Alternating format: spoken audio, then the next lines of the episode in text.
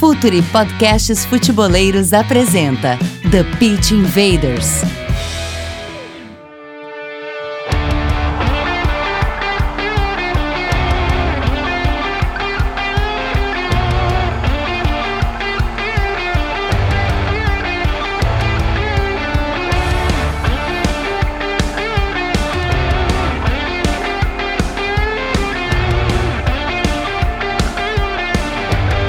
Olá, futeboleiros! Olá, futeboleiras! Futuri Podcasts Futeboleiros apresenta The Pitch Invaders, episódio 119. Cada vez que eu leio esse número me impressiono mais e mais.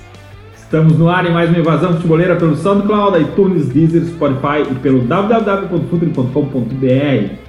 Futre é Stat, Stat é a maior fornecedora de dados, vídeos e estatísticas do mundo. Agora abastece e potencializa nossas análises. Stat, a maior plataforma de dados de alta performance para clubes e atletas profissionais. Stat, que é uma das ferramentas tecnológicas que a gente usa no Futre Pro, o departamento de análise profissional do Futre, serviço de scout, análise tática e de desempenho para clubes, agentes e atletas profissionais. Alta tecnologia e conhecimento de mercado por um custo-benefício incrível. Contrate um departamento de análise Contate-nos via e-mail comercial.futuri.com.br e pergunte ao jogo, curso de análise tática do Futuri Live com Eduardo Secone, www.curso.futuri.com.br. Também nossa grande parceira de primeira hora, editora Grande Área. Seja bem-vindo ao Clube da Grande Área, cupom de desconto vitalício, conteúdos exclusivos por e-mail, novidades em primeira mão, sorteios de livros e muitas vantagens para quem se cadastrar no editoragrandearea.com.br. Hora da conexão, pela primeira vez todos presentes no estúdio. Hoje é presencial The Pit Invaders. Clima de festa da firma, festa de fim de ano, festa da firma. E aqui todo mundo. Vou começar aqui pela minha esquerda, cara. Esquerda é uma boa posição, um bom gosto, posicionado. eu gosto de ficar Então aqui. tá. Myron Rodrigues, o cara do Calcio Pizza. E aí, Myron? E aí, aproveitar esse clima de festa da firma aí, vai ser um podcast que a gente vai um pouco mais leve, mas o conteúdo vai ser passado. Foi bem legal esse ano, viu? Teve. Foi, foi, foi bom estar aqui, pra, como sempre. Não, mas e a gente vai contar um pouco desse ano também para os invaders que fazem parte disso. Vamos seguir na apresentação aqui. Vinícius Fernandes, dali Vini. Cara, a gente demorou 118 edições pra reunir e gravar reunidos como a gente sempre grava nas lives, né? É uma- um momento diferente pra gente. Eu acho que celebra um momento bem legal que a gente tá vivendo também. Gabriel Correia, dali Gabriel, como anda? Tudo certo, Dinho, Myron, Vini, Emílio, Felipe, todo mundo tá. Hoje todo mundo junto, né? Acho que isso é o mais legal. Promete demais, promete demais pelo que tá por vir hoje. Ah, e aqui Felipe Borinho, cara da arte. Dali Felipe, apresente-se. Olá, sou o Felipe, sou de arte do futebol. Então aí, vamos falar um pouco sobre esse ano e o que vem pro ano que vem. E a grande estrela, por final, Emílio Fialho, dali Emílio, agora sim. Valeu, Prezi. É um prazer estar com vocês, que eu tô sempre, na verdade, mas agora eu tô pela, pela primeira vez gravando também. E vamos participar aí, vamos ver como é que vai ser esse programa. Puxa o bolho, onde é que é o bolho? Alguém sabe o bolho? O Bolha é um, um acadêmico, né? É, cara? um estudante, acadêmico. estudante, É, né? É, final de semestre, jovem, né? É, isso aí. Depois, quem sabe, a gente pega uma declaração dele e inclui aqui, Emílio. Tá lá, Vamos- no, vamos tá, pegar. tá lá no. Tá lá no. Tá lá no na, na agronomia lá, ó. Nossa. Lá é bom. Vamos lá, Invaders. Vamos passar a limpo 2018.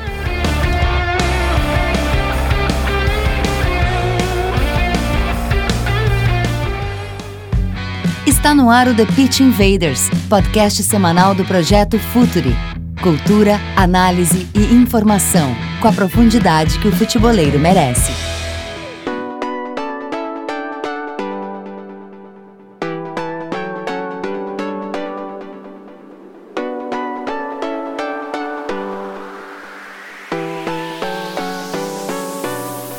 Invaders, a gente está aqui hoje para falar do Futre. Afinal de contas, a gente gera muito conteúdo e uh, antes da, da- de começar a gravação, a gente estava passando a limpo aqui. Tudo que a gente fez esse ano foi muito conteúdo que a gente gerou e a gente se orgulha muito também da qualidade. Não só a gente, também nós, todos os parceiros que nós, nos ajudaram a, a gerar essa quantidade imensa de conteúdo e com grande qualidade.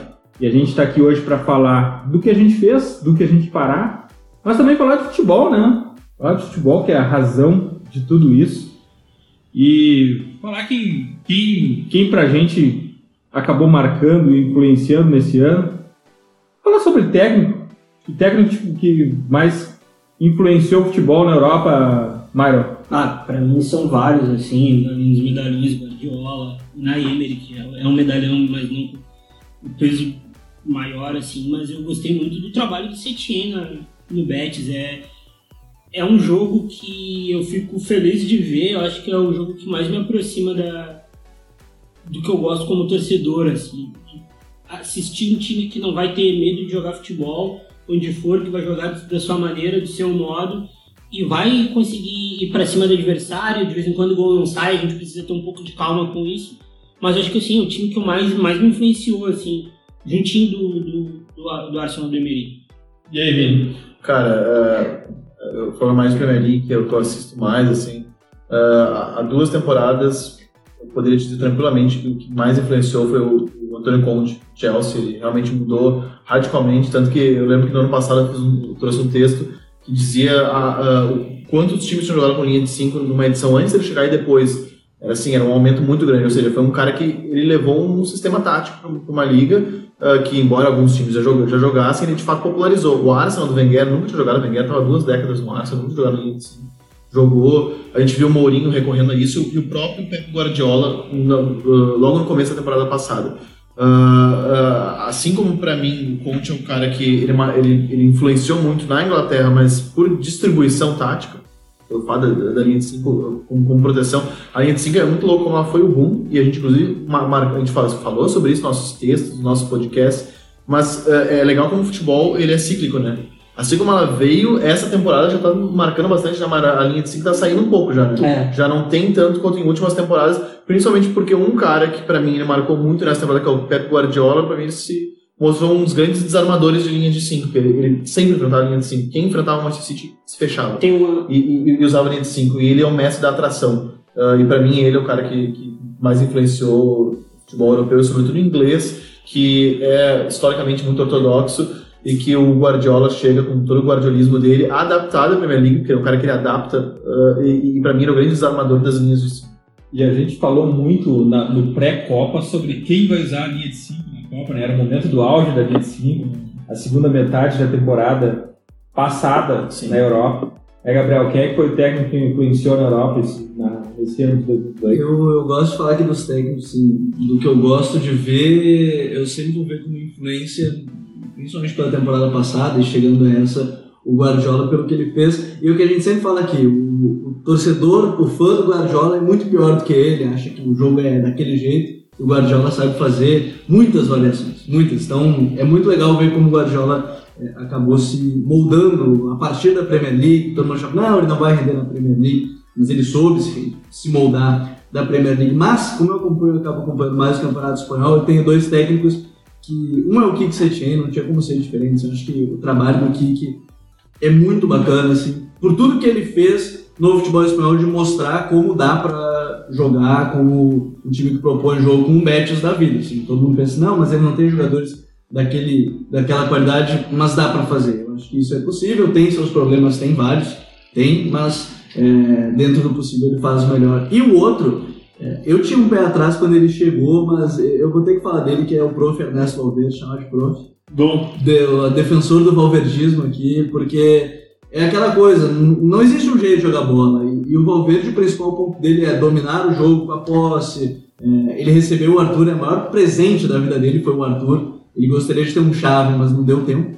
É, ele gostaria de ter mais uns três anos do Iniesta, não deu também mas ele ter um Arthur, ele sabe se moldar também. Eu acho que isso é muito legal de ver dos treinadores da La Liga. Eu tava até.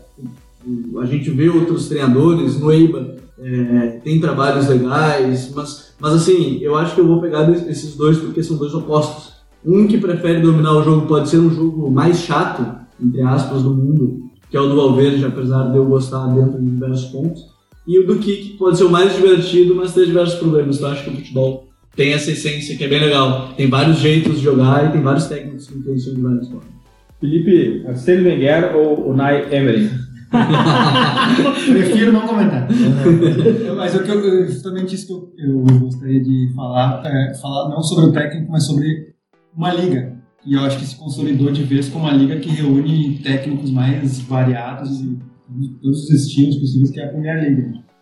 Eu acho que esse ano juntou mais ainda, juntou agora Sarri, juntou agora na, na, na Championship também tem Bielsa, então a Inglaterra hoje para mim é o, é o centro. E era, assim, de- e era a liga mais monocromática, né, Felipe? É, há uns anos atrás, se for pensar, sei lá, cinco atrás. Dos anos 90. Era um jeito de jogar. Não, se a gente for mais atrás ainda, era um jeito de jogar só. É, e ho- hoje em dia ela, ela- ela importou todos os tipos de técnicos e, e mesclou e eles mesmos se reinventam ali dentro. É. E essa internacionalização da Premier League tem muito a ver com a Wenger. Sim, também. é, Alguns treinadores marcaram muito a Premier League, isso é muito legal. pô, Se a gente for fazer uma... Tem um livro que é muito bacana do Michael Cox, que é, o nome do livro. Ah, Desonomarque. uh, Zonomark? Não? Zona Marca. Não, não, não. Ele é do Zonomark, é mas, que é o nome do mas o livro? nome do livro é um livro que é a cronologia tática da Premier League.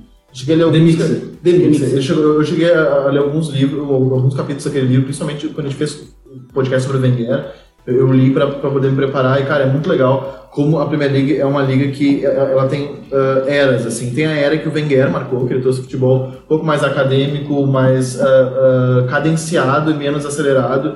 Depois a gente teve a era do Mourinho. Mourinho marcou muito, ele foi muito importante para a história da Premier League. ah, E jogando de vários estilos também. e, e- e o Mourinho trouxe, por exemplo, uma coisa que era muito pouco comum na Premier League, por incrível que pareça, mesmo no começo dos anos 2000, que, eles- que eles chamaram de maquineleiro role, role player, que era, o- que era o cara que ficava atrás dos, dos volantes. Porque era um 4-3-3, que ele surge com aquele E ele 4-3-3. surge, com- ele surge League. com 4-3 com pontas com muita liberdade ofensiva. O primeiro Chelsea dele tinha o Makelele, e na frente, se não me engano, tinha o Lampard e o Jeremy, que era, que era um jogador camaronês. E na ponta tinha Robin e Duff, e o dele era o Drogba. Ah, então, é, é- era um time muito agudo. E era, agudo, mas ao mesmo tempo era um time que também trabalhava a bola, porque o Mourinho ficou muito com a pecha de anti-guardiolista, que talvez ele mesmo tenha criado, mas o Mourinho, ele fez só para desenvolver times muito ofensivos e muito propositivos e de bom futebol. Tanto olhar que o em melhor ataque da Premier League até o, até o Guardiola chegar era do Chelsea dele. Era do Chelsea 2003, 2004, que teve o melhor ataque da história da Premier League. Então, É. às vezes fica preso, né? Uma caricatura de um E treinador, uma, mas e, uma, nem sempre e, foi uma, e uma coisa que a gente precisa falar dessa internacionalização da Premier que vem acontecendo gradativamente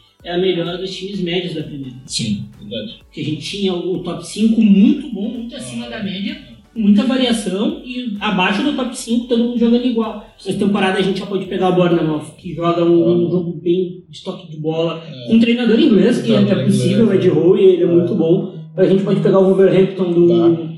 No Espírito do Santo. Espírito Santo, um time, que, um time que mesmo com os resultados não entrando, é, o Fulham, Sim. Jogavam de um modo, um modo bem propositivo também. O Fulham jogou um modo bem positivo na Championship, Championship, sobretudo, e na Premier League tá com muita dificuldade de jogar, mas ainda assim é, é um time. E o Mário falou é legal, porque ah, agora, ah, finalmente, os clubes médios estão acompanhando ah, os seus investimentos. O que eu quero dizer com isso?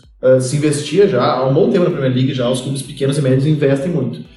Só que, mesmo assim, mesmo eles investiam, mas tinham um futebol muito ortodoxo.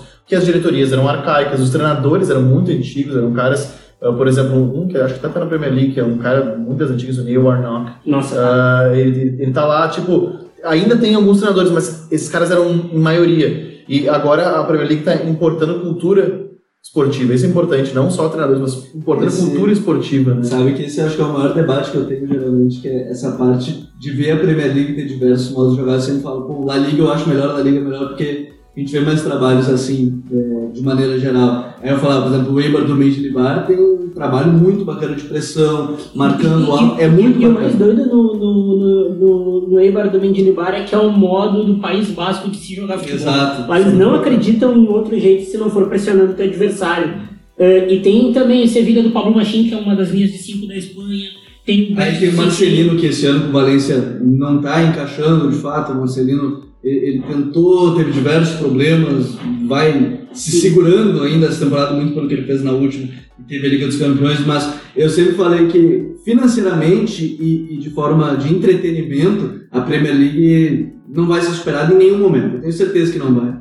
É NBA O, futebol. torce- o torcedor comum Concordo com isso. É, é, é, é uma bolha, assim, de maneira geral. O torcedor, eu vou usar a palavra comum, mas não vamos considerar ele comum, o torcedor médio, ele gosta do entretenimento, ele go- prefere ver um 5x4 do que um 1x0. Mas às vezes um 1x0 é muito mais interessante do que 5x4, dependendo da ótica, sempre dependendo da ótica. Então, eu preferia a La Liga muito por isso, mas entender que a Premier League é um centro de entretenimento e que tem cada vez mais ideias, eu acho que isso é muito legal. Porque tem muitos técnicos agora diferentes, culturas diferentes. Já teve o Benítez, que foi, marcou de um jeito diferente, aí tem o Guardiola, hoje marca de um jeito diferente. Tem o Benítez de novo agora, Eu enfim. falei, eu, eu, eu até sobre isso é legal, porque eu, eu brinco muito, gosto muito dele, porque eu sou, como professor do livro, muito grato ao que ele fez. Ele pegou um Liverpool decadente, assim, Tanto que o- a transformou tudo. gostava dele. Não gostava Ah, mas, dele, é, mas é impressionante como o Mourinho e, e- e o Benítez, que eram treinadores hegemônicos né, nos seus. Mourinho e Benítez ah, duelaram três anos seguidos em semifinais de Champions League. Né? Foram treinadores hegemônicos no começo dos anos 2000, primeira metade dos anos 2000 ali. ah, e são caras que pararam um pouco diante do que o futebol se tornou. Ah, e, hoje a, Pre- a Premier League, eu, eu acho que ela, ela é o símbolo ah, do que de algo, de um componente muito comum do futebol moderno, que é transição. A Premier League é basicamente uma liga de transições. E por isso que o Mário foi feliz na comparação com a- com a NBA, porque o basquete é um jogo de transição. né? O basquete é só transição. O basquete não, quase não, não, não é um jogo de temporização, porque você tem 24 segundos para pegar a bola na mão. Então, ele é um jogo de ataque contra ataque o tempo todo. Essa é a minha teoria sobre a Liga dos Campeões. Isso é um problema para os ingleses. Pode A Liga ser. dos Campeões precisa dessa temporização. Os ingleses não têm. É, eu, Além do, além, do, além do calendário maluco também. né? É, É, o isso. calendário complica, eu, eu concordo, mas eu vejo, por exemplo, os últimos campeões é Real Madrid, que sabia que tinha Modric Kroos, Barcelona de Xavi Iniesta, o Atlético de Madrid que chegou longe várias vezes, era o Atlético de Madrid Tem que um problema dos defendia. alemães também? Dos alemães é diferente por causa de- dos investimentos que os outros clubes alemães É fazem. complicado. E aí só fechar a Juventus, que a Juventus joga de todas as formas. A Ju- a Juventus- a Juventus, a Juventus, a híbrido do quiser, A- eles A jogam. Juventus é o melhor trabalho É. a longo prazo da Europa. é, o time, é o time mais híbrido do mundo. É, é, é, Exato. essa, é- essa E contratou o único jogador que fazia ele sofrer. Sim, e, o- e o que o Gabriel, e o que o Gabriel falou sobre o que falta para os outros times, essa Champions League ela tá muito aberta. Sim.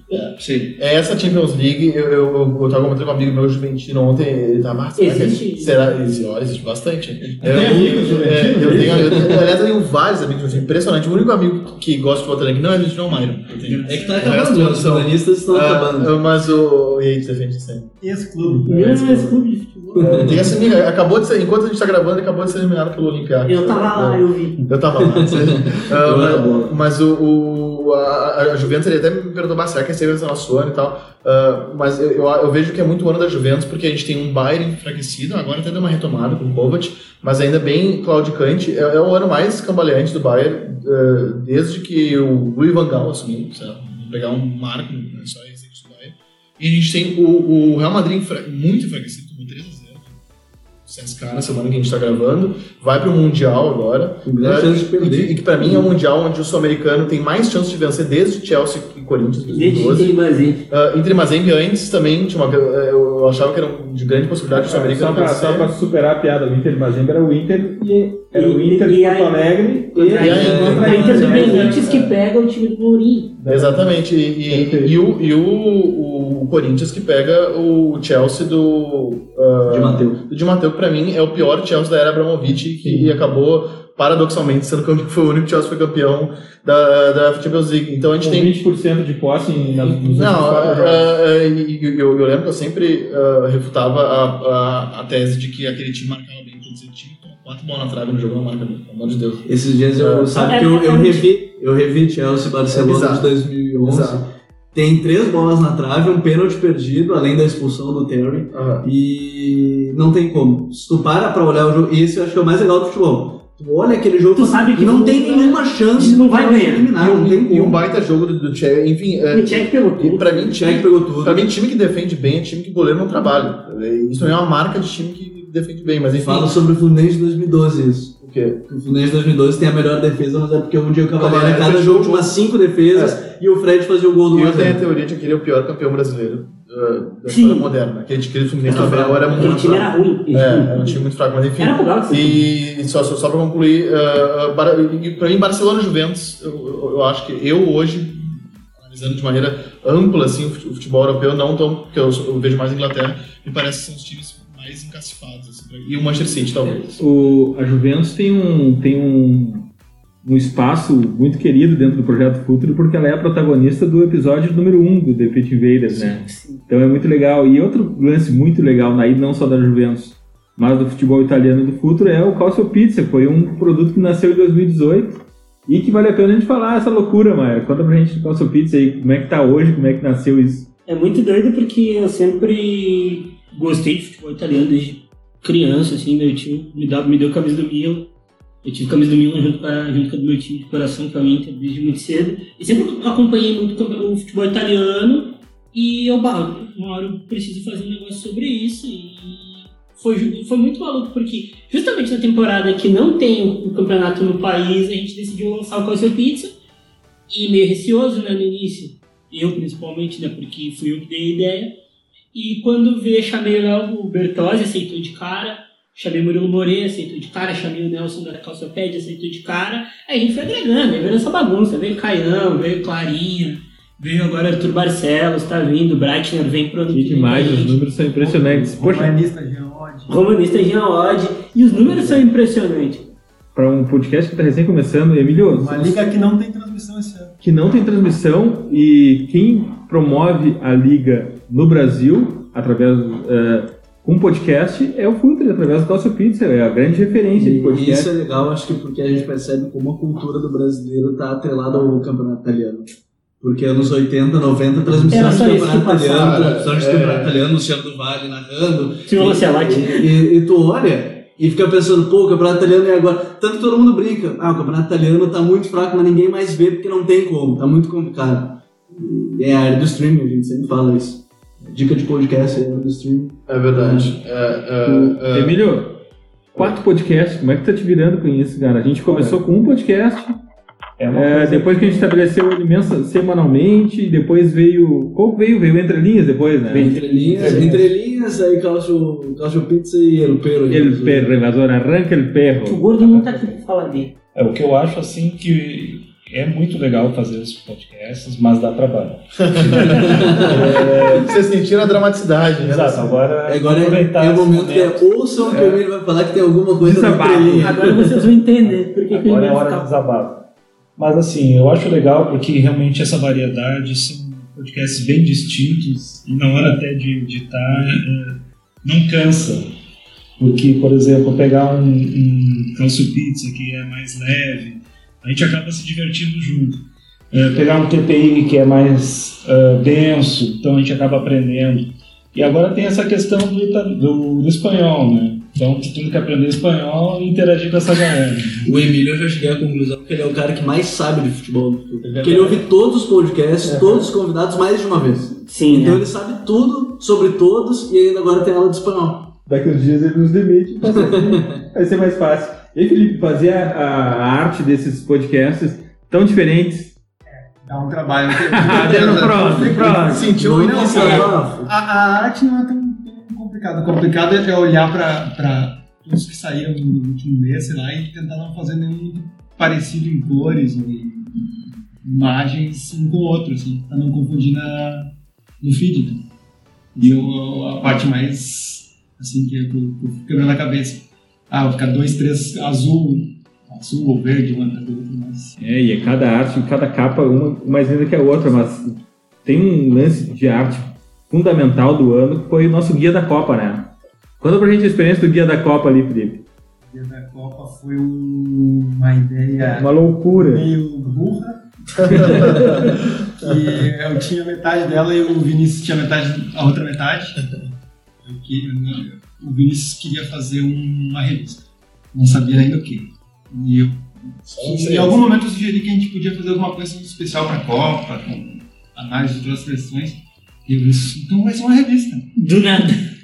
E daí eu inteligentemente achei o máximo, né? né? E aí, depois que eu fui perceber que eu usei minhas férias todas pra fazer isso. E a gente envolveu muita gente, né, Gabriel?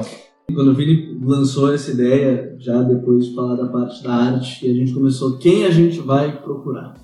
Quem a gente vai achar, quem é gosta de tal seleção, quem é que acompanha mais, e foi uma batalha, assim, porque pegar o hypado é fácil, assim, achar pessoas que acompanham o Brasil. Eu posso falar um negócio? Até dois. Eu, tô, eu ainda tô magoado com o Vinícius, porque, me largou a Tunísia no colo, eu nunca vou esquecer disso, tá? Na época da. Myron, Myron, É que tá no momento de desabafo. Myron, Myron colaborei muito com a nossa, contei muito com a nossa amizade. Myron, você teve a oportunidade de amar o nosso jogador bem amor. Pô, muito mais um volante, pô. E, e sabe que nessa loucura toda a gente começou, a gente fez muitos amigos, né? Nesse meio, a gente fez muitos amigos de tudo quanto é lugar. Boa parte da nossa rede de colaboradores ela veio a partir do Guia da Copa. E, e ali começa a surgir toda essa.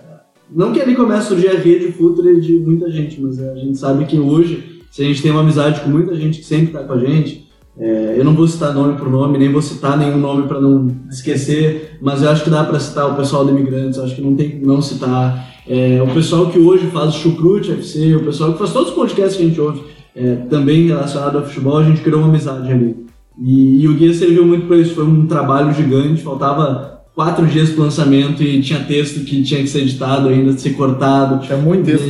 Era texto que tu precisava cortar no mínimo uns 10 mil caracteres, porque tu falava uma coisa e te mandavam, tu pedia X, te mandavam Y mais Z, e, e a gente ia se virando. O Vini no trabalho, eu tava no trabalho, todo mundo acabava fazendo tudo isso.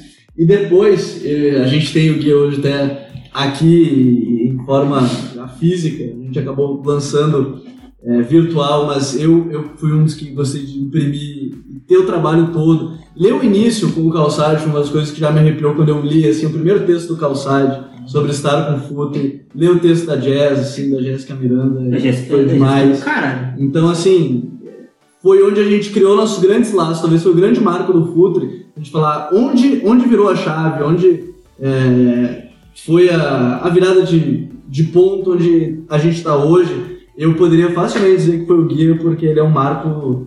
Eu vou usar marco histórico a palavra, porque realmente o guia é um momento único, ímpar. E teve também, o guia acabou sendo usado em transmissões aí de TV, de Isso foi muito rádio, legal, como muito legal. referência. A gente, foi muito legal porque a gente viu muita gente postando, né? ah, O guia, tô lendo o guia. E Paulo Calçade, André Fury, Jazz Mirandinha, ilustrações Vanessa Reis. É, muito legal. Esse trio de abertura é melhor que a MSN, por exemplo. O professor Calçade aceitou na hora quando Foi muito legal. São pessoas que, que, que, que já nos falaram que gostam muito do Futre. A gente deve muito a essas pessoas também, porque colaboraram muito. Esse guia é um marco na história. É, eu, eu, eu praticamente gosto muito de revista, eu sabia que gostava, que era a trajetória dele, então eu, eu sugeri essa loucura, que de fato foi mesmo. Talvez mais loucura que o Felipe, como ele mesmo disse que ele usou as férias dele. Ah, mas ele tá entrando em férias agora também, então vai poder curtir. Então a gente vai fazer o guia da Copa fazer mais um guia. sabe, quem, quem sabe, ô, Felipe, um guia do mata-mata da Champions League agora, né? Pra lançar Só acho agora, que é em né? fevereiro. Não sei. não sei. Mas enfim, foi muito legal e é impressionante como, como ele foi elogiado por pessoas que trabalham no mercado editorial, pessoas que fazem revista como um produto de qualidade. E assim, acho que, que a qualidade de análise está muito boa. ah, mas assim, eh, não é só porque o Felipe tá aqui, mas acho que o carro-chefe dele foi a parte gráfica mesmo. É sensacional. É sensacional. Uma obra de E todo mundo, assim, que. eh, Designers já me comentaram, mais de um, assim, está muito bom. Tanto que ele, ele foi levado para dentro de universidades, inclusive. para distribuir na mão de professores e alunos como um case positivo, sabe? Dentro do futebol, que ainda é um. Principalmente no Brasil, ainda produz coisas muito quadradas, muito, ah, muito conservadoras. E ver um produto desses bem fora da caixa, assim, acho que. E o Felipe tem duas obras de arte, né? Porque a outra é a do curso Pergunte ao Jogo. Sim. O e-book do curso Pergunte ao Jogo também é Sim, uma obra de arte. Claro, porque aí é um curso mais restrito, não é tão aberto. O guia era, era só entrar e baixar no. Baixa e se diverte. Baixo se diverte tinha o apelo midiático de uma Copa do Mundo também, né? E, enquanto que o, e-book do Pergunte ao Jogo que também é fantástico. Então, passem lá no www.curso.futre.com.br, primeira aula grátis. Também foi outra loucura, né, Emílio? muita loucura, porque é uma coisa nova que a gente também não estava acostumado, tinha que criar toda a estrutura, chamar o professor, fazer as gravações, Sim, baita professor, Secone super didático. fantástico, cara. assim, olha, surpreendeu, porque eu não conhecia ele taticamente, assim, eu tive a oportunidade de ver a gravação, total domínio do assunto, e depois assistindo, assim, eu tive aquela sensação, cara, esse era o curso que eu queria fazer. É demais. E temos próximos cursos? Com certeza, ano que vem vamos ter novos cursos, provavelmente na sequência desse e também outros assuntos. A educação de futebol, para quem quer trabalhar em clubes, trabalhar produção de conteúdo, ou até mesmo para quem joga futebol, ela está crescendo muito, crescendo muito no Brasil e o Futre já é um player desse mercado. Faz parte do Futre, através do Futre Lab, a produção de cursos online. Então, 2019 vem mais cursos por aí. E, além disso tudo que a gente fez, tem o Futuri Pro também, né? Eles estão quase de inventar coisa, não? Não, a gente só dá as ideias. O só é um grande, ideias é um grande brainstorm, é um grande brainstorm que É muitas tempo- ideias É acabam. o tempo inteiro. Mas sobre o Pro. É, o Futuri Pro é demais. O Futuri Pro é um departamento de análise de desempenho e tem muito a ver também com a Stat nos procurando, com a Stat fechando uma parceria com a gente. A Stat, inclusive, aguardem Stat no Futuri Lab também. Sim, é algo possibilitado, eu diria que é algo, o Futuri Pro é algo que talvez só, só fosse possível de fato, assim, porque a gente tem uh, alicerçado uma plataforma completa, muito completa, especialmente sobre No Bolívar dá pra dar RT antigo de um monte de jogador que É, o Esses dias ele tinha o Richardson lá de 2015, É, é, no o- Twitch ele tava O falando do Bolívar, o Bolívar e o Mário, eles conhecem o futebol de base com muita atenção e, e há muito tempo já.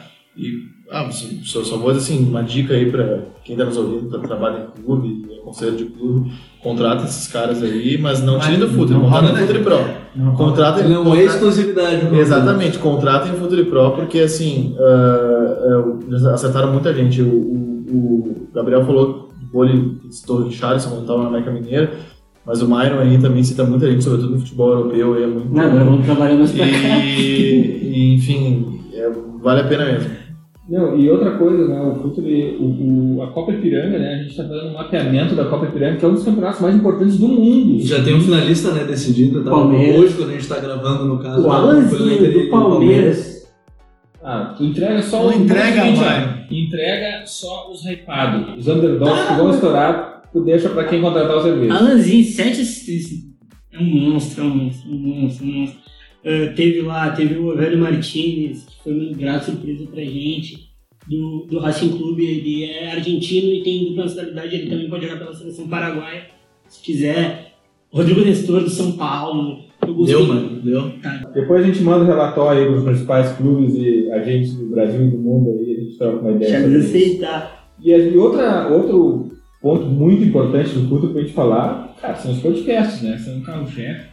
As lives também. Acho que é As lives, o YouTube foi um- uma conquista nossa esse ano. É a hora que a gente pode se agredir ao vivo, né? É. Fisicamente, É, live. As lives são muito legais porque é um momento também de interação com a Sim. comunidade escolher, né? É, É. muito legal. É muito bacana, é um momento que a gente tem ao vivo, né? É um momento que, que a gente pode ler na hora e repercutir, porque a gente não, a gente não tem isso no podcast. A gente não tem essa possibilidade. Então é meio que o momento que a gente tem de ser um pouco um programa de rádio, né? Que tem, rola aquela interação, é muito legal, porque é um momento que a gente está muito próximo de quem nos escuta, ah, de quem nos vê, e a gente consegue inclusive mapear e, e dar cara para nossos fãs, não, não, são só números, e, quando eu digo fãs, são caras eh, só Uh, foi deixa eu fazer bem forte a nossa audiência, são, são os caras que estão nos acompanhando de, de perto e há muito tempo. E uh, com as lives a gente sabe o nome deles, a gente sabe quem eles são, a gente sabe de onde eles vêm, uh, que time que eles torcem. Então é muito bacana, quem não, não, não acompanha nossas lives, segundas-feiras, a partir das 10 horas, a gente está sempre no nosso canal no YouTube. E, e é realmente a oportunidade de cornetar a gente, a oportunidade de pedir uma análise, e a gente costuma responder todo mundo na hora. E quanta, e quanta gente que, por exemplo, o nosso Red Scouser, o Ian, ele tá sempre com a gente, tipo, três da manhã em Arthur, Portugal, ele tá lá de Portugal. acompanhando o Arthur. Não, e outra coisa, é uma, é uma comunidade colaborativa, né? Porque ele, a gente só está aparecendo aqui, mas eles também colaboram muito ali no Muito, chat, muito. com opinião, com dados, com informação, com pauta. Quando eu, eu tem- acho que um ponto bacana da live, por ser imagem, que ela tira o abstrato que a gente sempre tem das análises, que às vezes no podcast a gente fala, tal jogador tem uma movimentação X, mas quando a gente chega na live, a nossa mesinha tática é o xodó, mesma tática é Spider-Can. é, é o xodó, porque, por exemplo, o Kanjian, que tá sempre participando com a gente, ele acha que a primeira coisa que ele sempre faz na live é olhar quais os esquemas táticos estão ali pra ver o que, que vocês vão falar. Sempre tem uma mensagem Sempre subliminar. tem a mensagem, mas eu acho que a mesma tática traz um pouco também disso, de, de tentar passar o que a gente está vendo de uma partida, de, de algo assim, porque ela torna tudo mais físico, né? Conseguir mostrar com um botão, que é algo também que é muito preso na nossa cultura de futebol de botão, acho que isso é muito legal aprender. Muito legal, um grande abraço para Umbro, né? Um grande parceiro É. também, que já mandou algumas camisetas para cá.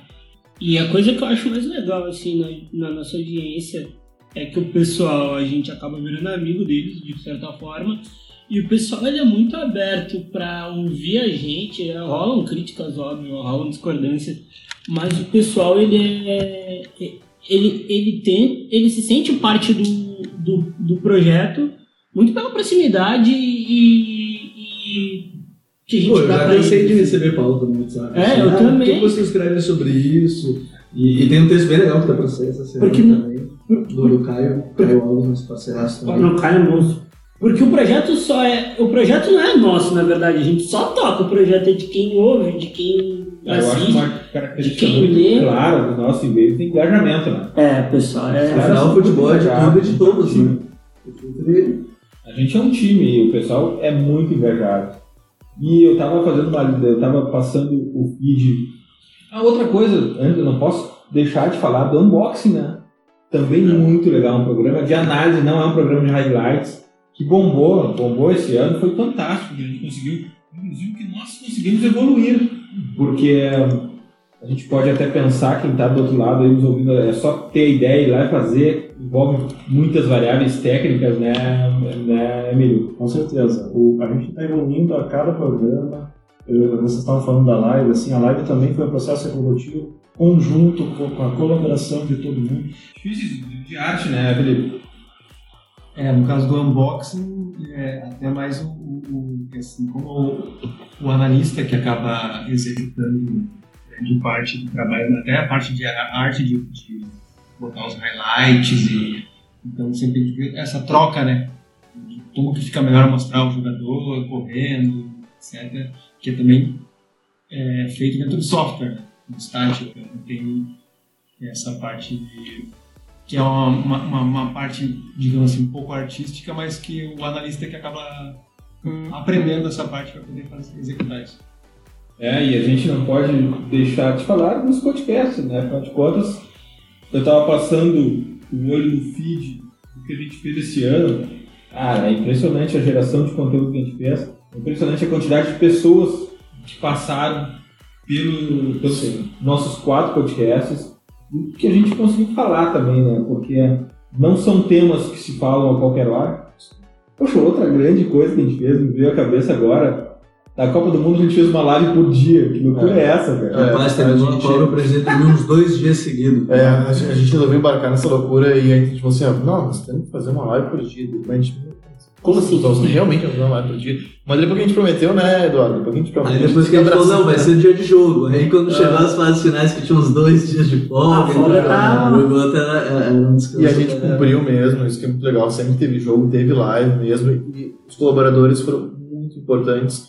Ah, eu era o cara que contatava e reunia as pessoas, então era todo dia da manhã tinha o WhatsApp meu, assim, meu, hoje é Aí tu. o pessoal que escreveu pro guia, né? Da Sim, Copa, lá também. comentando Exatamente, os é. dos jogos das respectivas seleções. né? Isso foi muito importante, porque eram caras que. A Arábia Saudita, não, não era uma seleção que muita gente Pô, conhecia. os caras viram dois Tinha- meses na Arábia Tinha um Saudita. cara que ficou dois meses na Arábia Saudita. Então, o cara que comentou os jogos da Arábia Saudita na live era o cara que conhecia, sabia como é que a Arábia Saudita saía jogando, sabia quem é o lateral direito, lateral esquerdo da Arábia Saudita, e só pra citar uma seleção underdog, mas enfim, Sabia que não tem mais do que não tem mais bom no futebol, é. Ah, e foi muito legal, cara. Foi, foi um projeto bem insano, mas bacana e que nos fez crescer muito no YouTube. E sabia também o poderio aéreo do Japão, que foi É. duvidado dentro da- desta mesa aqui. É verdade, foi duvidado e deu O certo. único que não duvidou foi o Emílio, que é. E depois, quando o Japão fez Tá gol, torcendo, quando o né? Japão fez gol na A Copa, torcida. De cabeça, De cabeça. Exatamente. Quando fez contra a Bélgica. Quando quase eliminou a Bélgica, aí a gente viu, tava Mas Copa do Mundo é um lance muito legal para esse tipo de análise, como a do Guia, porque cada seleção vem com seu estigma, né? Sim. E como se aquilo ali fosse eterno. E quem acompanha, O próprio Japão. A Copa é a terra do chavão, né? a questão do jogo aéreo do Japão foi. É, os, os africanos são físicos, É. os orientais são meio. Os japoneses lá são meio fraquinhos. A garra sul-americana, a ginga brasileira. E que embora a gente saiba, a gente sabe que existam escolas ah, marcantes, e isso não sentencia ela a- jogar aquele mesmo futebol Mas- durante 100 anos. Né? Perdi as contas de quantos ferrolhos suíços eu ouvi. Eu É, acho que exatamente. E era o nesse, time que mais propunha jogo na Europa. É, é, nesse tá nas finais da, da, da, Fez um- da, da Sim. liga lá. E fez um balaio de gol na- na- nas eliminatórias, né? Sim, foi, foi o time com mais seus gols nas eliminatórias. Não, e isso é legal nessa de estilos, eu acho que a gente pode. Eu, eu sempre pego um que é a Colômbia, e ela tem a cultura do futebol pra frente, a cultura digamos que, não ter tática. Sim, quase descompromissado. É, quase que descompromissado. E isso, de fato, historicamente, dos seus jogadores a gente vê. Hoje a gente, sei lá, o Ramos Rodrigues, pra mim, é um jogador que talvez pegue mais ou menos o que é a cultura quadrado, mas os treinadores. Tanto que os treinadores que são contratados, eles vão nessa, nessa levada. É, A França, eu acho que se não, porque o futebol francês talvez seja um pouco mais bonito, mas a gente tinha um pragmatismo que muita gente só criticou o que o Deschamps fez, mas o Deschamps, ele. é, eu acho que ele entrou na, na típica frase que é um chavão, mas que tem que se entender ela, que é o de decisões não se jogam, se ganham, para um técnico que quer ganhar de fato, mas quando tu ganha, tu tem que jogar. E a França jogou, ela jogou bola. Ela fez da sua maneira, eu acho que isso foi legal. Então, tem, tem, assim, tem culturas, tem estilos, mas não, não é fixo, mas a gente vai ver muito dessas escolas lá. Não fica fixo. O Japão fazer gol de cabeça é algo que todo mundo ficou tipo, meu Deus, o que, que tá Me acontecendo? deixem falar sobre os podcasts agora. A gente teve podcasts muito marcantes. A gente teve o Entre Linhas sobre preparação física, né, Mário? Entre Linhas muito legal, marcante, assim, pra mim. Ah, o Calcio Pizza até agora todos, porque são pouquíssimos episódios, nós já são, Tô com 10, já são com 10 episódios. tô né? gatinhando já. É, qual foi o melhor Calcio Pizza? Bah, teve. Eu gostei muito do último sobre a história do clássico. Do clássico da. Eu que não tá, da é isso? Não, é, também é porque. Nível subiu na é, né? É, nível- A gente viu aqui no Play. É, não, o A gente nível. viu o, o Emílio passou assim, cara, os episódios que o, que o Mário não aparece, eles dão muito. Sim, o nível sobe, tem mais audiência, vou, vou ficar mais de fora do projeto ano que Vou vem. falar isso. Eu gostei muito do, do Lucas Paquetá, até por envolver mais futebol brasileiro, apesar de eu acompanhar o italiano dentro do possível, que o Mário me fala, ou alguma coisa que eu olho. De quem acompanha de fora, eu gostei muito do Lucas Que Paquetá. foi bom, né? que foi muito legal, assim, pra mostrar como ele pode se encaixar num time. Não é o Milan, E a que gente é fez um paralelo, né? Que muito comparava a ida do Kaká pra lá e Isso. muito paralelo de como, de como são diferentes negociações, São contextos muito são diferentes, contextos né? diferentes. Se o Paquetá ele tem a urgência de dar mais certo, de dar certo do que, o Kaká não tinha, mas acabou dando a resposta, assim, o Léo brilhante. É, e o Kaká acho que chegava como um dos melhores jogadores do futebol brasileiro na época, né? Que tinha vencido uma Copa Rio, uma Copa Sul Rio. E o Milan muito consolidado, Paulo, e o Milan né? muito consolidado, com o Rui Costa voando. Isso. Era o grande Milan, agora o Paquetá chega num Milan totalmente desestruturado. Onde ele pode ser um dos protagonistas, ele talvez tenha que ser um dos Onde protagonistas. ele tem que ser, porque ele já vai ter que chegar jogando agora em janeiro, porque o Bonaventura não joga mais a temporada. Então, foi, eu achei um puta podcast isso. E teve o, o, el tema invasor do Juego de Posición. Demais, Fantástico. demais, demais. Top, E top, top. eu, eu acho que, se não me engano, o primeiro episódio, que é das canteiras. Das canteiras, Sim, né, das canteiras, que é muito bom. Mas, belo episódio. É, mas o Juego de Posição é imbatível, achei fantástico. E os Pit Invaders também, né? Que toda semana a gente gravou um Pit Invaders. Acho que durante a Copa a gente não gravou, né? Não, É, demais durante, durante a Copa a gente não gravou porque realmente, né? Não dava. Acho que Aí- durante a Copa teve um Teve que um. foi sobre bolas paradas. Exatamente, Que depois foi o que acabou mas marcando a não deu mais, que a gente tinha amor próprio também. Qual é teu grande Pit Invaders do ano, Vini? Eu posso abrir um parênteses? Pode ter Vai daí. bola concurso assim pra não ter, senão acho que eu votaria no Thiago Nunes, eu queria deixar ele de concurso. Nesse... Tá bom, Nessa quebrou o que eu escolhi, mas. É por isso, é porque toda mais É, ele chegou atrasado, não pegou a combinação aqui dos resultados. O cara chega atrasado e derruba os outros. Vini, é Mas então, cara, TPI? eu, eu separei o TPI, eh, o The Pitch Invaders de 87, eh, que a gente falou sobre tomada de decisão com o coordenador do núcleo de pesquisa e estudos de futebol da Universidade Federal de Viçosa, que é o Israel Teudo. Pouco a gente sabe, mas eu quase estudei na Universidade Federal de Viçosa. Eu cheguei a me matricular, para um pré-matricular para o pós em futebol deles, que, que, que, é muito, tradicional lá. Acabei eh, trabalhando num local que me possibilitava, porque eh, realmente é uma imersão, tem que ficar três meses em Viçosa. Eh, mas era o momento que eu estava transição de trabalho, então quase fui a Viçosa, e o que me- quase me levou a Viçosa foram justamente os textos, os art- os artigos do Israel, que eu conheci num- num curso de, de análise de desempenho lá no Rio de Janeiro. Eu fiz um curso no Rio de Janeiro há, há uns três anos, e, eu conheci os textos do trabalho do Israel, que era de muita qualidade, era um, um cara que ah, é, um- é de fato um pesquisador sobre futebol, um cara muito inteligente, e os trabalhos que ele tem, os estudos que ele tem sobre a mente do jogador de futebol, o número de decisões que ele toma num jogo, o lado do cérebro que ele usa para exercer uma função, é algo muito importante, que pode parecer eh, excessivamente científico, mas não é. Ah, são coisas que, que têm influência direta no, ah, no campo de futebol, no resultado de uma partida. Então, trazer esse cara para o The Pitch Invaders, depois de um tempo tentando e não conseguindo, pra mim, foi uma felicidade muito grande. Uh, ainda mais eu que tava aqui, nesse ano acabei. O pessoal que nos acompanha desde o começo deve ter uh, notado, e muitos notaram que vieram me comentar, tem participado bem menos do Pitch Invaders, mas eu, eu, eu nunca estive tão envolvido com o Pitch Invaders, até mais do que na época que participava. Uh, fico mais ali na seleção de convidados, ou com o Gabriel, ligando e fazendo a produção, e deixo, deixo pros guris aí voar. Eu posso te contar um negócio desse podcast? Vai que daí. engraçado. A gente fecha a pauta na terça-feira para fazer na quinta e Isso é muito bom, muito bom. entregar na sexta. É, aí ninguém podia, o Gabriel não podia, o Bolívar estava estudando, e tu falou, ó, tu vai ter que fazer esse podcast aí. E por exemplo, eu não sabia nada sobre Sim, e no fim eu acabei conseguindo depois da liberação. É, consegui liberação, aí eu peguei o livro Jogando com ideias, próximo, que era do professor Israel, o livro é do Bolívar, eu nunca mais devolvi, nunca mais vou Correto. devolver, óbvio. Denúncia. Ah, e fiquei apaixonado pelo assunto. Eu acho que foi um puta podcast que a gente fez na programa. E, Gabriel, qual foi teu TPI do ano? O meu é próximo do do Vini, eu tava até baixando a lista pra ver se ia escolher ele mesmo, mas é o 84, que é sobre a psicologia no futebol, porque naquele período, eu lembro, porque eu acabava acompanhando os jogos do Barcelona e tudo mais, tinha todo o caso do André Gomes, que inclusive é capa desse, desse episódio, porque eu acho que quando a gente começa a tratar o futebol lembrando o lado humano dele, e muito humano, tanto da tomada de decisão, que é uma pessoa pressionada, uma pessoa que tem tudo a perder, talvez, num lance, então muda a tomada de decisão. É, e agora, recentemente, na conquista da Sul-Americana Atlético Paranaense, o Nicão fala que ele, ele era um alcoólatra, ele tinha problema de alcoolismo fala como superou.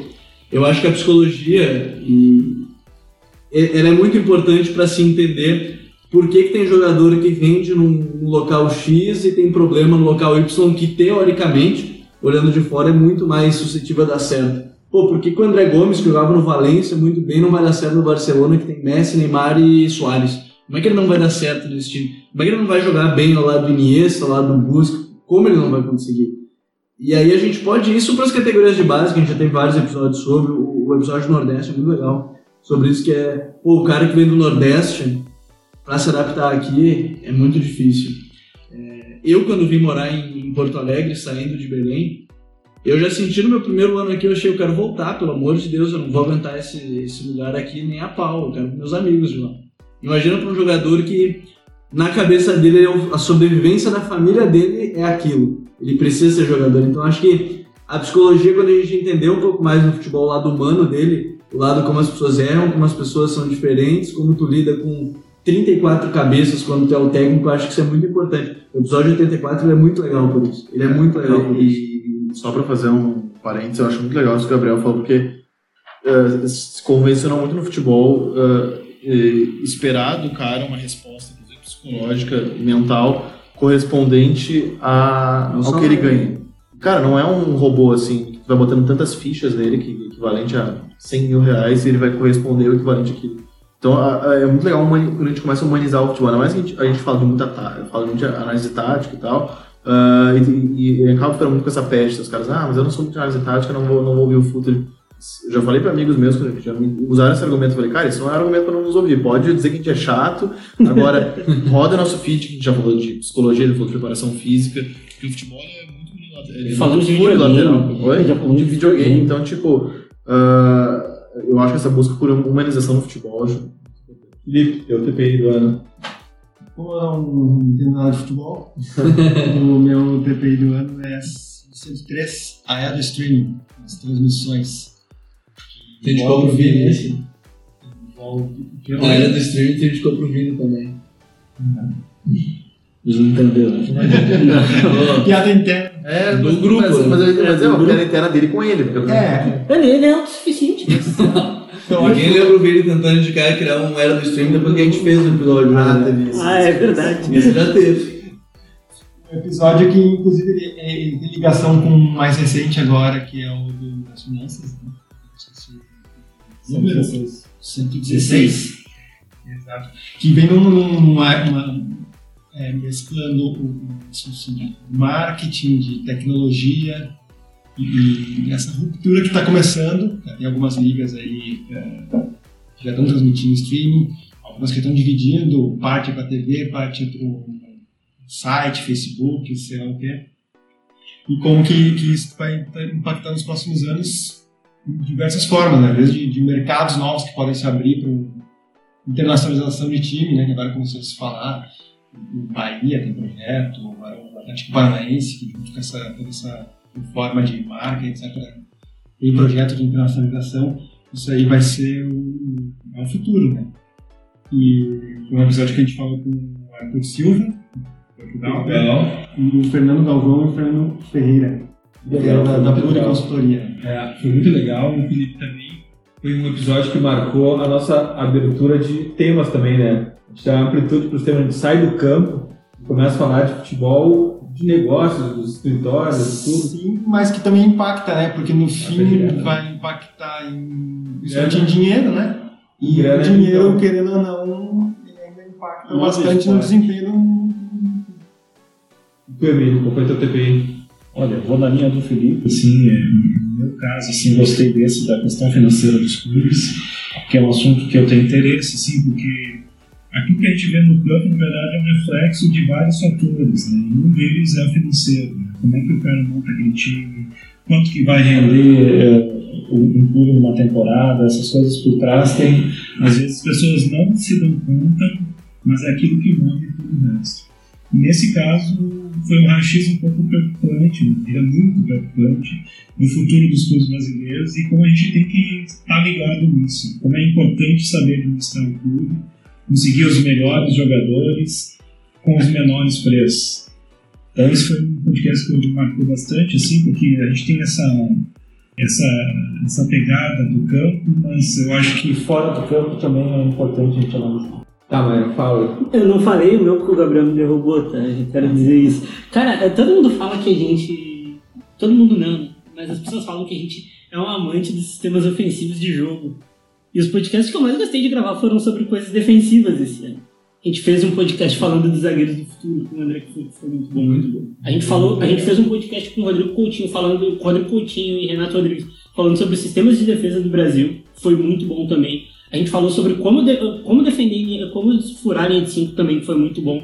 O da, o da, o- e os da bola parada. Acho que esses quatro podcasts a gente falando sobre sistemas defensivos de todos os lugares do mundo, acho que foram os melhores, assim, que- um, um dos melhores que a gente fez esse ano. Foram meus preferidos.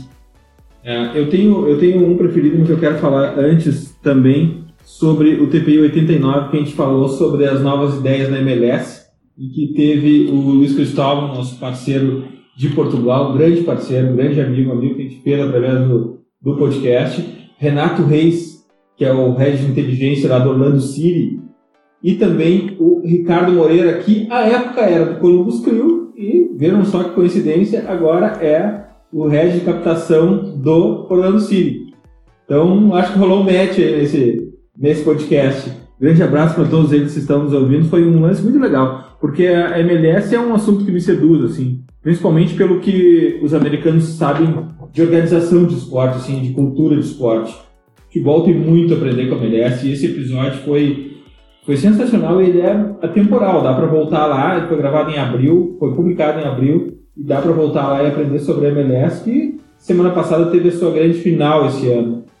E o que eu mais curti foi o modelo de sucesso de Shak, do Shakhtar Donetsk, Shakhtar Donetsk com o Thiago Leal. Porque assim, ó, pra gente que é independente, tem um podcast aqui no Brasil, poxa, falar com um protagonista de, um time de Champions League é muito importante. Mostra para todo o mercado que, é- que, que o podcast, que essa ferramenta, que essa mídia tem apelo, tem, tem, tem como chegar grandes pessoas e passar grandes ideias para um público engajado, para um público conectado com o que se quer falar. E esse episódio com o Thiago, Thiago Leal é fantástico sobre isso. E ele falou muito, a paixão dele pelo jogo, ele transparece tudo Começou jogando futebol bem, né? Muito legal, Thiago legal. E eu, e, eu, e eu confesso que eu passei a olhar o Shakhtar com outros olhos, com mais carinho assim, pelo Shakhtar. Então foi muito legal. E, Invaders, deixem nas nossas redes sociais quais os podcasts que vocês mais curtiram no ano também. Isso é importante pra gente porque a gente entra em férias agora, a gente dá um tempo do The Pit Invaders, dá um tempo nos podcasts. Tem calça pizza por aí, Mário? Vai ter um semana que vem, eu vou antecipar a. Pode? Por favor. Fechou? A gente vai entrevistar os primeiros jogadores de Série A. Da Série A italiana, a gente vai entrevistar o Romulo, ah, meia, lateral, volante do, do Genoa. Já passou, já passou pelo Cruzeiro. Já demais. É, mas na mesma- mas na Na mesma balada do que eu falei sobre o Thiago Leal. É, são os jogadores chegando. A gente entrevistou esse ano o primeiro cara técnico de Série A, né, Gabriel? No podcast que tu deixou hora concurso. né? E o Thiago Nunes, que também foi muito legal, não só por ser o Thiago É quente nós nessa. Pé quente, pé quente, o cara já foi, já levantou, já levantou um careca esse ano.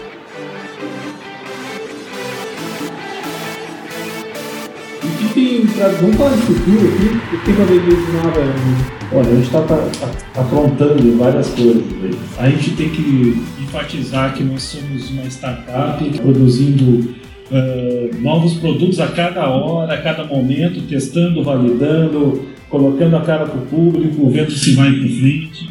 E no ano que vem a gente vai lançar várias coisas. Então, assim, vou listar algumas e a gente vai conversar mais sobre. Nós vamos ter um novo site, Quem precisa de redesenhado. Nós vamos ter conteúdos premium. Nós vamos ter produtos futuro que vocês já andaram vendo por aí, camiseta, boné. Merchandise. Ah, vamos ter novos colaboradores, a gente está fazendo uma garimpagem aí para trazer pessoas novas, com novas ideias. Também teremos cursos novos né, na nossa plataforma Futureware e também novos programas. Eu não consigo adiantar tudo aqui, senão O que eu acho muito legal é que a gente faz tudo isso de maneira muito democrática, com várias pessoas que colaboram. Então, é, eu já vi algumas pessoas é, que, que, que acham que talvez a nossa linguagem seja segregacionista e eu, eu sempre digo, cara, é, olha mais o projeto, conversa mais com a gente, porque não é isso que está acontecendo. É, porque o- veículos de comunicação que têm muita qualidade, cumprem seu papel, por exemplo, não tem a possibilidade de ficar colocando ouvintes no ar o tempo todo. Eventualmente colocam num debate ou no outro, eu mesmo participo, e é muito bacana sempre em vários veículos, a gente coloca quase que periodicamente e, e às vezes diariamente, no caso da Copa, diariamente, colaboradores, ou seja, a gente faz as coisas com os outros. Então, assim, eh, é muito legal poder fazer isso, criar essa rede. A gente não tem o propósito de ah, ensinar ninguém, a gente tem um propósito de aprender com as pessoas e junto criar uma comunidade que de fato pense o jogo. Futebol, ele só precisa ser debatido de um jeito, com descontração. Não, futebol também pode ser debatido com seriedade e eu acho que é isso que a gente quer eh, trazer um pouco. Myron, tu, tu, tua mensagem de fim de ano para os Invaders. Ah, mano, é, é do caralho fazer parte, assim, porque o pessoal vê de fora, assim, a gente é muito amigo, a gente aqui dentro do Future, né? É, e é muito louco porque eu cheguei na oitava edição do podcast, a gente tinha 100 audições mensais, não era? Eram 100 edições, a gente não fazia nada pra ninguém, eu tinha que ir na minha tia gravar, lembra? O podcast durava uma hora, era meia hora esperando minha internet funcionar. Agora a gente está aqui, a gente tem nosso lugar para trabalhar, como a gente está fazendo hoje. A gente está produzindo muito conteúdo bom, a gente está agregando mais gente. A gente ganhou respeito dos caras que sempre foram nossas referências no assunto. Os caras respeitam a gente, tratam a gente como um- uma plataforma séria de futebol. Isso me deixa muito feliz, assim. E isso não é pela gente, é mais pelo pessoal que ouve a gente, que também ajuda a gente a crescer, assim. A gente é bom entre a gente, mas a gente só é bom mesmo por causa do pessoal que ouve, né? Eu acho que isso, isso vale, assim, isso é gratificante. Milho, tua mensagem para os. Cara, eu queria agradecer a todo mundo que nos acompanha, uma, energia que a gente recebe e a gente acaba ficando totalmente gratificado de dedicar para eles todo esse material, tudo, todo esse ano que a gente tem. Felipe, eu, como membro mais recente, cheguei no início do ano como empréstimo, né? Ainda não senta nem na janela do já, ônibus já, ainda. já, já, já estou contratado em definitivo. O passe valorizou, né? Valorizou. Eu tive que pedir um salário maior. O passe está fixado. já Tava fixado, né? O problema é a renovação e as luvas. Aqui o pessoal costuma juntar muito fax fake, dizendo que proposta. Mas tem sim, Eu não, não- jamais pegaria um meu, porque eu sou bom no Photoshop. Mas eu, eu queria agradecer, a oportunidade de participar desse projeto, é muito, muito interessante. Eu eu, como várias pessoas que eu já vi relatando nas redes sociais, falavam assim, ah, eu eu não, não conseguia mais acompanhar futebol porque é só polêmica, só zoeira, não sei o que. E eu, eu tava meio nessa, assim, nos últimos anos. Tanto que eu comecei a assistir muito mais futebol depois que eu, que eu comecei a participar do futebol, porque é, eu tava meio saco cheio, assim, do jeito como, pelo menos os conteúdos que eu tinha acesso tratavam o esporte. Assim. Então, é, pensei o jogo e beba líquido. Bastante. Gabriel, mensagem para os invaders. É, primeiro, tem que, acho que a gente agradecer todos eles, de Fé. todas as formas. Primeiro fé. fé É, primeiro fé, aquela de sempre. Eu acho que de todas as formas agradecer da forma como todos participaram, dos amigos que eu fiz é, de fora do podcast, assim, porque aqui alguns eu tinha relação que eu já conhecia, o Myron, o Vini eu já conhecia, mas Bebi muita nunca tinha uma relação. É, prefiro não lembrar. Não lembro, na verdade. É. Mas, enfim, ah, o Vini eu conhecia, mas não, tinha uma relação tão próxima. Fui conhecer o Emílio, o Felipe, o Bolívar, enfim, o Di, quando me chamou. Primeiro me chamaram como convidado, tem até hoje lá, Gabriel como convidado. Foi um empréstimo "Meu Deus". também, então. Ali foi um empréstimo, e eu falei, vou ter que dar o máximo, quem sabe me contratam. E, e hoje tá aqui, eu acho que a gente fala sobre futebol, mas eu acho que eu cresci muito também pelas amizades, pelo jeito, cada um tem um jeito diferente aqui, todo mundo tem um jeito diferente, apesar de pensar igual em muitas coisas. E, e eu sempre falo que toda vez que eu começo a ouvir sobre futebol ou gravar um podcast, eu saio assim, meu Deus, eu sei muito pouco sobre futebol, eu preciso aprender cada vez mais. E eu sempre, sempre gero uma dúvida, cada vez que tu aprende, tu tem mais dúvidas sobre futebol de tantas coisas e tantas variáveis. E isso me fez crescer também como pessoa. Eu acho que o Futre ele serviu. Se a gente fala sobre futebol, sobre pessoas, sobre tática técnica, mas também fala sobre psicológico, eu acho que ele serviu muito. E eu pego uma experiência de, para mim, ele serve como uma abrindo mentes. Eu acho que serviu muito para isso. Eu quero agradecer a todo mundo que está sempre por aí, sempre participando. Como tem o grupo de WhatsApp, no WhatsApp todo mundo sabe que volta e eu tô xingando o Myron lá para ele baixar a bola e xingando os outros que eu sou mais amigo. Então, sempre que tiverem dicas, a gente está aberto para elas. Porque 2019 é. Se 2018 já teve um marco com a Copa, acho que 2019 tem muita coisa boa para vir. Então, mais uma vez, nunca esquecer de pensar o jogo, pensar a vida, pensar muitas coisas. Enfim, agradecer a todo mundo mais uma vez. E a tecnologia nos permite colocar o Boli aqui com a gente, né? Afinal de contas, esse é o lugar dele. Boli, conta pra gente aí quais são as tuas expectativas pro ano que vem e o que que marcou pra ti em 2018, qual foi teu TPI, teu podcast preferido e o que que deixou esse 2018 pra gente. Dali, Boli! Olá, invasores, aqui quem fala é o Bolívar Silveira, chegando em mais um final de temporada do Futre. 2018 foi muito bom, 2019 será melhor, com muitas novidades.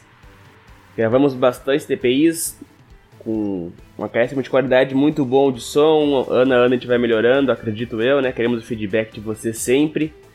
Fizemos a gravação com o campeão continental, Thiago Nunes, que foi algo fantástico pra gente. Espero que para vocês também, porque acredito que tenha ficado muito bom mesmo.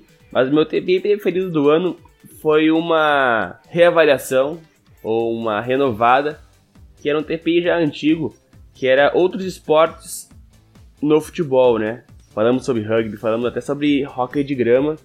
Foi um episódio bem marcante, achei bastante legal. E muito cara futre, assim, né? Pensando em tecnologias alternativas, uh, esportes alternativos, tudo tentando envolver futebol de alguma maneira.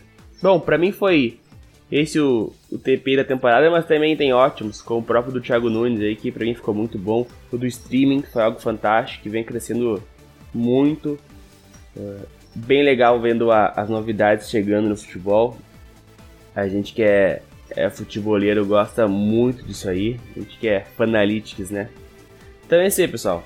Fiquem sem a minha voz agora até 2019. Não sei se é bom ou se é ruim. Escutem também, vou vender, vender o peixe, como sempre, né? Clássico. Mas eu não vou falar de Bielsa, prometo. Escutem o Invasor, também chegou no final da temporada. Fizemos lá um, um resumo, uma vista geral pela temporada continental. Falamos de Bolívia, Uruguai, Venezuela, Colômbia. Ficou um baita trampo, um baita trabalho. Uh, e naturalmente se tornou algo que um, talvez um mapa do tesouro pro scouting, né? Porque o que tem ali de nomes de, de jogadores, de treinadores é bem bacana. Enfim, fica o convite, também fica o convite para quem não escutou o TPI sobre uh, como que outros esportes agregam ao futebol, também fica esse convite aí. Valeu? Até 2019 aí, boas festas. Abração! É, eu tenho muito a agradecer a cada um de vocês que consumiram o conteúdo do Futuro, que ajudaram a construir o conteúdo do Futuro, que foram protagonistas em muitas situações, em podcasts, em dando uh, dicas, sugestões de cada, de cada pauta que a gente tinha para construir. E também, olhando um pouco para trás nesse ano, lá do começo para agora, impressionante como o Futuro se consolidou não só o futuro, mas como a mídia alternativa de futebol ganhou credibilidade, ganhou espaço e olhando e fazendo o exercício de olhar para frente, o mar de, de oportunidades e de possibilidades que tem pela frente. Vai ser um ano fantástico para o futuro, a gente está super preparado para enfrentar o ano de 2019 e para botar mais conteúdo na rua com maior qualidade e mostrar que a. porque tem que superar também a crença de que esses canais alternativos duram pouco tempo, né? E, e é apenas uma brincadeira. E um grande desafio também é transformar isso num negócio, afinal de contas.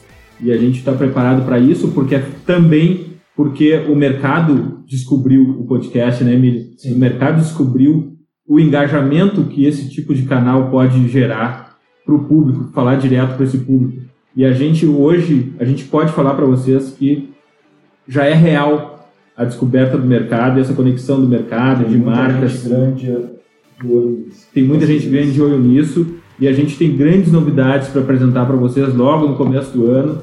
Vai ser um ano fantástico e a gente quer convidar cada um de vocês para continuar junto no nosso time, continuar junto com o Futre, colaborando e pensando o jogo. 2019 está logo aí. Muito obrigado por tudo. A gente vai se ver, vai se falar, vai se ouvir, vai se ler muito em todas as redes sociais em 2019. É um ano de Copa América, né, Mayra? O que, que tem mais? Tem, tem ano que não é de Copa América. É, ano que vem, 2020 também tem Copa América. Já, come, já começa fevereiro com Sul-Americano Sub-20. Copa São Paulo também. Copa São Paulo em janeiro, já começa com Champions League. O ano que vem tem três Copa América. Tem, tem duas Copa América querendo enlouquecer o Felipe fazer guia de tudo, mas não, não vai quero dar. prometer, mas acho que um Real e Atlético do Madrid logo estaremos lá. É, pra trazer isso. uh, uh, Vitória do Maior de Madrid. Quero ver. É, sim, o O Atlético, né? Quero Ou ver- o Raio Valecano. Quero ver, tomara que o Messi venha jogar em Porto Alegre e tomara que eu consiga ver ele, né? Vamos Sim. fazer uns esquemas na rua aí pra ver se consegue. Mas tem muita coisa pro ano que vem, mano. Ah, e a gente quer futeboleiras, né, Emílio? Claro, claro. Participando. É. Todos são Como é que foi a chegada de, de, de currículos? Olha, a gente fez um- uma provocação para Renata de Medeiros, conhecida minha, e assim, o retorno foi fantástico. Eu estou impressionado com a quantidade de futeboleiras e, assim, não só a quantidade, a qualidade dos currículos que a gente está recebendo. Então, eu estou tendo muita dificuldade. Até peço desculpas para quem eu não respondi ainda. Na verdade, eu estou tendo dificuldade para selecionar. Daqui a pouco eu acho que vamos ter que criar um, Futuri Plus para ter mais gente ainda. É, e a gente também tem que agradecer a comunidade de Portugal, né? O pessoal de Portugal Super visita, participativo, cara. né? Tirando o. Tirando o Red. Esse, aí. esse eu não quero Mas o. Ar- o Arthur grande. O Arthur e o Luiz. O Arthur e o Luiz gigantescos, pô. O Arthur é um cara muito, muito simples, assim, mas ele te ensina a cada detalhe. E os Cristóvão também, assim. Como- eles, e o principal, como gosta de compartilhar conhecimento. eles compartilham é conhecimento, eles não, eles não, não segregam, eles agregam muito.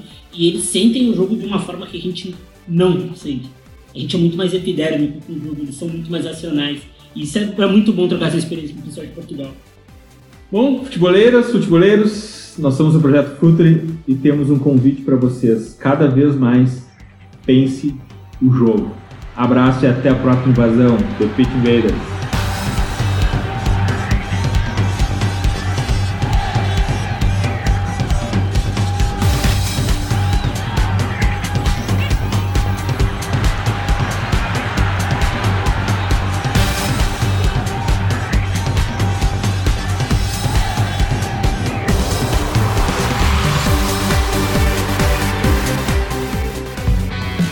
Projeto Futuri apresentou The Pitch Invaders.